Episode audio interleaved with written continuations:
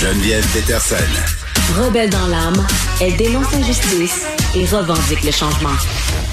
On est avec Victor Enriquez, qui est expert en gestion de crise, relations publiques. Euh, Monsieur Enriquez, bonjour. Bonjour Geneviève. Bon, plusieurs euh, sujets qui vont nous occuper aujourd'hui. Commençons euh, tout d'abord euh, par parler de Marie-Pierre Morin.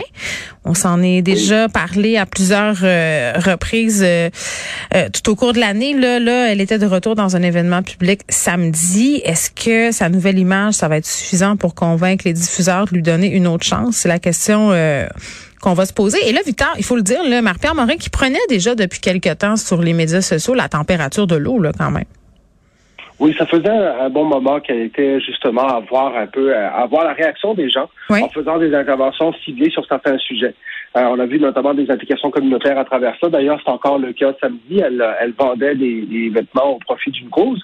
Et euh, le public a parlé d'une certaine façon. Puis ça, dire, on s'en est parlé depuis le début. Parce qu'à un moment donné, les diffuseurs, c'est une question de gestion de risque. Mais dans l'évaluation de la gestion de risque, il y a aussi l'évaluation du bénéfice de ramener Marie-Pierre Morin à l'écran.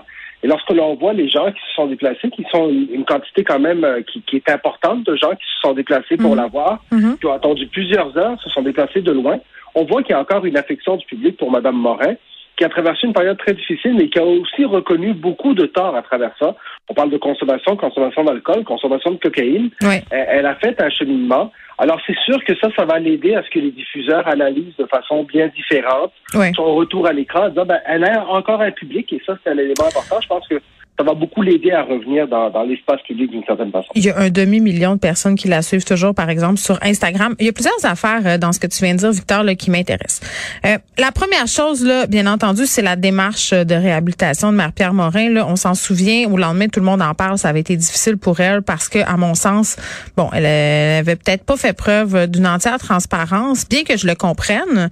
Parce que c'est ça. Tu parlais d'abus de substance, du fait qu'elle est nommée la cocaïne euh, et qu'elle s'affilie justement à une cause, c'est-à-dire celle de la dépendance. Là, elle s'est alliée avec euh, bon euh, une autre personne et elle ramasse des fonds pour cette cette cause-là, c'est-à-dire venir en aide à des maisons qui aident les personnes aux prises avec des problèmes de dépendance. Quand j'ai entendu dans une balado qui, qui est vraiment moins Victor important qu'un passage à tout le monde en parle, on va se le dire là, j'ai entendu Marie-Pierre Morin parler de son problème de consommation de cocaïne puis dire à quel point elle avait peur d'en parler Mhm. Peut-être une pour une des premières fois là, ça, ça je sais pas, j'ai ça m'a beaucoup touché. Vraiment là, je, je me suis mis à, à voir cette affaire là peut-être euh, autrement en me disant euh, ben écoutons je comprends pourquoi elle a eu peur parce qu'elle nommait elle disait tu sais on n'a pas eu souvent de femmes qui ont avoué avoir des problèmes de consommation surtout de la coke au Québec là. Il y en a une France Castel puis on l'a écœuré toute sa vie avec ça. Et, et, et je dois le dire et c'est vraiment poche là c'est exactement la même affaire qui est arrivée après euh, que Marie-Pierre Morin ait parlé de son problème de coke. Il y avait tellement de jokes sur les médias sociaux là. C'est épouvantable Victor. Euh, le fait qu'elle se soit associée aussi avec le gars de monsieur, Poff là, on faisait des jokes c'est bang ça compte continue encore là, sous tous les articles où on mhm. parle de l'histoire dans fin de semaine. Euh, il y a des jokes de coke. Donc, tu sais, je me suis dit, elle n'en parlait pas, elle avait peur, puis elle faisait bien quelque part parce que regarde, c'est ça qui arrive. Oui, mais en même temps, c'est cette transparence, cette authenticité dont les gens ont besoin pour tourner la page. C'est ça. Et, qui avait fait défaut. Avant tout le monde en parle. Hmm. Le format tout le monde en parle, c'est un format qui donne beaucoup de visibilité, mais qui est très risqué. Hein? parce que euh, c'est une entrevue très, très exposante. Et je pense qu'à travers le podcast, c'était peut-être dans une position où est-ce qu'elle s'est plus confiée que donner une entrevue. C'est vrai. Et ça, ça la favorise parce que ce qu'on veut savoir, c'est pourquoi est-ce qu'une personne qu'on a autant aimée pour le public, que le public avait autant d'affection, pourquoi est-ce qu'elle s'est rendue là? Pourquoi est-ce qu'elle était comme ça? Qu'est-ce qui l'a rendue là? Hmm. Et, les gens à ce moment-là, ben, ils comprennent, mais il faut leur donner du temps. Et je pense qu'à ce moment-ci, ce que l'on voit, Marie-Pierre Morin qui a moins l'air, justement, tout le monde en parle, de vouloir la grosse exposition, mais qui a aussi fait des gestes qui démontrent qu'elle veut retourner sur le droit chemin. Et je pense que le public, ce qu'il lui a dit, mm. en se déplaçant en grand nombre comme ça, c'est on est prêt à te donner une chance. Oui, mais un public euh, qui s'est déplacé dans la région de Québec. Elle n'a pas fait son événement à Montréal. Et moi, je ne pense pas que ce soit anodin. C'est très possible que dans la région de Québec, ça, ce soit un peu moins risqué, mais je pense qu'en général, il reste encore des étapes à franchir à Marie-Pierre Morin. Puis une ah chose dont on n'a pas beaucoup parlé, c'est la question de où en est la victime là-dedans. Parce que tu sais, dans toute cette question de, la gestion de réputation puis de, de, ces accusations-là, il ne faut pas oublier qu'il y a des victimes qui, elles aussi, sont dans des processus et qu'à un moment donné ou à un autre, il faudra aussi que la victime, d'une certaine façon, accepte, qu'elle soit, qu'elle veuille accepter ce retour-là dans l'espace public. Sinon, on sera toujours dans une contradiction puis dans une opposition. Donc, c'est des démarches qui peuvent être très privées et il faut les respecter. Mais je suis convaincu mm. que là-dedans, il y a quand même des démarches aussi d'une certaine une certaine démarche réparatrice avec la victime, parce que si on veut, pour Marie-Pierre Morin, si elle veut que ça dure à long terme, hum. il faut qu'il y ait une démarche envers la victime. C'est essentiel lorsqu'on veut revenir à long terme dans l'espace public. Tu sais, un truc que j'ai appris en faisant mon documentaire, le tribunal populaire, euh, c'est une victime qui me l'a dit, Victor, il m'a dit, les excuses publiques, ça vaut rien. Ce qu'on veut, c'est des excuses en privé, parce que des excuses publiques, ce ne sont que des relations publiques. Et je trouvais qu'elle avait raison. Donc, cette partie-là dont tu parles, euh, elle nous appartient pas. C'est une partie qui est privée. Ça, c'est la première chose. Puis euh, l'angle mort, toi, tu trouves que c'est la victime. C'est vrai que c'en est un, mais propos racistes aussi, euh, parce que c'est ça euh, qui était qui avait été un peu mis de l'avant dans ce deuxième dossier qui avait été publié par la presse, celui pour lequel elle, avait dû se présenter à tout le monde en parle plutôt que prévu. Là, moi, c'est ce que je pense. les problèmes de consommation, ça ne fait pas être raciste. il va falloir aussi, je pense, qu'elle revienne sur ces propos-là éventuellement. C'est clair. Et quand je parle de victimes, je parle des victimes. Je pense qu'on en connaît une particulièrement où est-ce qu'il y, a, un événement en soi, puis il y a aussi d'autres parce que par des propos racistes, on, exactement, mm. et par des propos racistes, on blesse d'autres mondes. Mais tout ça, c'est un processus. Puis c'est vrai que les excuses les plus importantes sont celles qu'on fait en privé. Ça prend deux personnes pour s'excuser en privé et il faut respecter le processus de la victime également. Donc quand je dis que c'est un processus qui doit prendre du temps, c'est que Marie-Pierre Morin, moi je pense que tout le monde en parle, ce qui était trop tôt pour moi. On a eu l'impression qu'elle voulait que ça revienne comme avant. Oui, elle a beaucoup parlé de sa place dans le showbiz, qu'elle voulait revenir et tout ça, puis c'était pas le temps. Et à ce moment-ci, moi, ce que je vois, c'est quelqu'un qui a compris qu'il y a un processus de retour qu'elle peut entamer, hmm. mais les choses ne seront jamais comme avant. Elle doit s'expliquer, elle doit présenter, elle doit présenter un nouveau visage. Elle doit présenter qu'elle a compris des choses sur la question du racisme. Tu sais que ça me touche particulièrement ces choses-là. Ben oui. euh, et c'est important qu'elle démontre qu'elle a fait un cheminement. Mais mm. c'est une jeune femme qui, bien entendu, peut avoir compris des choses dans ce processus-là. Puis on espère pour elle et pour pour les gens qui l'affectionnent, que ça soit dans les meilleures circonstances possibles. Ben, il faut donner le temps au temps. Et ça, c'est pas, il n'y a pas de miracle, hein, Geneviève? Non. Parce qu'on veut se rebâtir publiquement il faut prendre le temps de faire les choses comme ouais, il faut. Puis à un moment donné, là, je sens que c'est le cas. Victor, on peut se poser la question aussi, là, puis on élargit ça au-delà de la discussion sur Marie-Pierre Morin, jusqu'où il faut que les gens paient aussi, là. Je veux dire, c'est quoi qui fait en sorte là que justement, euh, on a l'impression que la personne a expié sa faute? C'est, c'est, ce sont des sujets excessivement complexes. Puis les diffuseurs vont peut-être la ramener, mais les annonceurs, c'est une autre affaire. Puis aussi, est-ce que est-ce que c'est possible, tu crois, selon toi, que Marie-Pierre Morin elle revienne aussi au top qu'avant? Ben ça, seul le temps le dira et le public le dira également. Mais c'est vrai qu'il y a les annonceurs là-dedans. Puis ça, c'est un premier geste, mais il y a d'autres gestes qu'elle fera. Je hmm. pense que l'important, c'est qu'elle soit bien accompagnée aussi, qu'elle conserve cette unité-là, cette authenticité de dire les choses telles qu'elles sont. Et à un moment donné, ben, la personne va faire un cheminement, puis ce sera au public d'évaluer euh, où est-ce qu'il en est par rapport à ça. Moi, j'ai toujours dit, dans l'espace public, rappelons-nous que ces personnes-là existent grâce au public, et c'est le public qui décide de les garder ou de ne pas les garder. Bon, sur une note euh, plus légère, euh, parlons d'Elon Musk qui a été nommé personne de l'année par le magazine Times. C'est une tradition.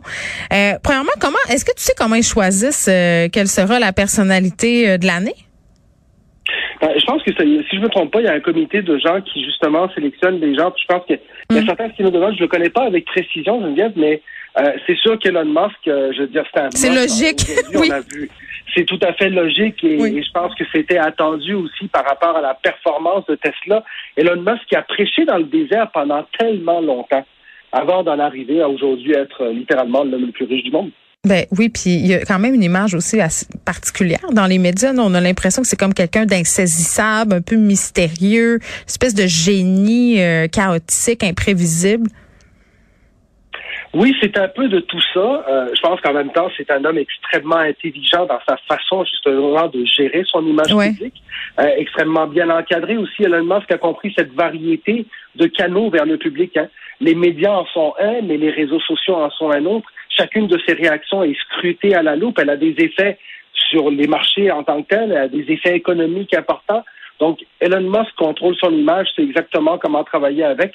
Et ce titre d'homme de l'année également, ben, il vient d'une certaine façon couronner mm. une période très faste pour Elon Musk parce que beaucoup de choses qu'il a dit, qu'il avait prévues, beaucoup de choses sur lesquelles il travaillait depuis longtemps et il prêchait, comme je disais, un peu dans le désert, se révèlent à ce moment-ci être vraies. Et, euh, et ça, c'est ce qui lui permet d'avoir cette importance-là. Bon, en terminant, euh, Victor, euh, on n'était pas supposé de, de, parler de ça, mais c'est sorti un peu plus tôt. Puis je pouvais pas m'empêcher de te demander qu'est-ce que tu pensais de ça? On se parle du Canadien de Montréal. On sait là, il se cherche un nouveau directeur général et euh, plusieurs ont émis l'hypothèse selon laquelle ça serait intéressant de voir une directrice générale à la tête du Canadien. Plusieurs personnes qui pensent que le public est pas rendu là, que c'est un peu utopique là, de penser que une telle chose pourrait subvenir. Là, on apprend que le Canadien rencontrerait des candidates femmes au poste euh, de directrice générale. ça veut pas dire qu'ils vont le faire, là, euh, qu'ils vont engager une femme, mais le seul fait d'en rencontrer, Victor, qu'est-ce que ça nous dit? Euh, ça dit que les choses sont enfin en train de changer dans le bon sens. Et si le Canadien de Montréal fait ce geste-là, et qui sait, hein, je pense à la jambe d'Alexis Lafrenière qui a démontré ses compétences dans le monde du hockey. Peut-être que ce serait justement une très bonne candidate, sachant qu'on a Jeff Gorton qui a beaucoup plus d'expérience il a beaucoup d'expérience, lui, comme vice-président, donc peut être très bon pour encadrer une personne euh, nouvelle un peu dans le milieu. Mm. Euh, tu sais, Geneviève, je pense que je me souviens euh, lorsque Catherine Reich a été nommée vice-présidente des, des, des, Eagles de Philadelphie en 2019, personne comprenait comment ça se fait qu'une Québécoise se retrouvait à la tête d'une équipe, quasiment à la tête d'une équipe de la NFL. Et c'était, on, brisait un plafond vert à ce moment-là. Si les Eagles ont embauché une Québécoise, je vois pas pourquoi le Canadien n'embaucherait pas une Québécoise comme directrice mm. générale. C'est sûr qu'il y aurait des réactions. Mais ben. je pense qu'en même temps, après, souviens comment ça a été dur pour le Canadien l'affaire Logan Mayou? Oui. Comment le Canadien s'est fait accuser d'avoir, de mal comprendre et d'être déconnecté de la réalité québécoise. Je pense qu'à travers une embauche comme celle-là, ils passeraient le message qu'ils ont compris leur rôle également dans la mm. société québécoise. Mais t'aurais pas peur? T'as pas peur que ça soit vu comme un mot justement de PR parce que moi je suis peut-être un peu trop cynique là, Victor, mais je me disais bon, ils vont en rencontrer, ça fait bien pour les relations publiques, mais dans la vraie vie, ils passeront jamais à l'acte. Ben, regarde, moi j'ai hâte de voir qui va être embauché, mais T'es moins cynique que, moi. À ce moment-là, on peut le voir comme ça. En même temps, les gens du milieu diraient que déjà d'en avoir rencontré, c'est nouveau, mm. c'est rafraîchissant. je pense que ça démontre aussi que et ça, ça démontre, ça montre aux gens quelque chose qu'on sait dans les milieux du hockey, c'est qu'il existe des femmes extrêmement compétentes dans le milieu du hockey qui méritent un poste comme celui-là. Mm. Donc, je pense que le Canadien le reconnaît en les rencontrant. Et j'imagine ce que ce serait si, euh, si l'une d'entre elles était nommée directrice générale. Mais le hockey est rendu là, les milieux sont rendus là, parce que les femmes ont les compétences que les hommes ont également. Je veux dire, cette ère-là, elle est là aujourd'hui. Maintenant, ce que l'on doit justement développer, c'est d'avoir des postes où est-ce que des femmes arrivent pour une première fois, ce serait extraordinaire, honnêtement, que le Canadien nomme la première femme directrice générale de la Ligue nationale de hockey. Mais en tout cas, moi, j'ai très, très hâte de voir. Moi, je trouve ça génial. oui, bon, euh, on, on, va se tenir euh, au courant, disons ça comme ça. Victor Henriquez, merci beaucoup. C'est toujours un plaisir euh, de décortiquer l'actualité avec toi. Victor, qui est expert en gestion de crise et relations publiques.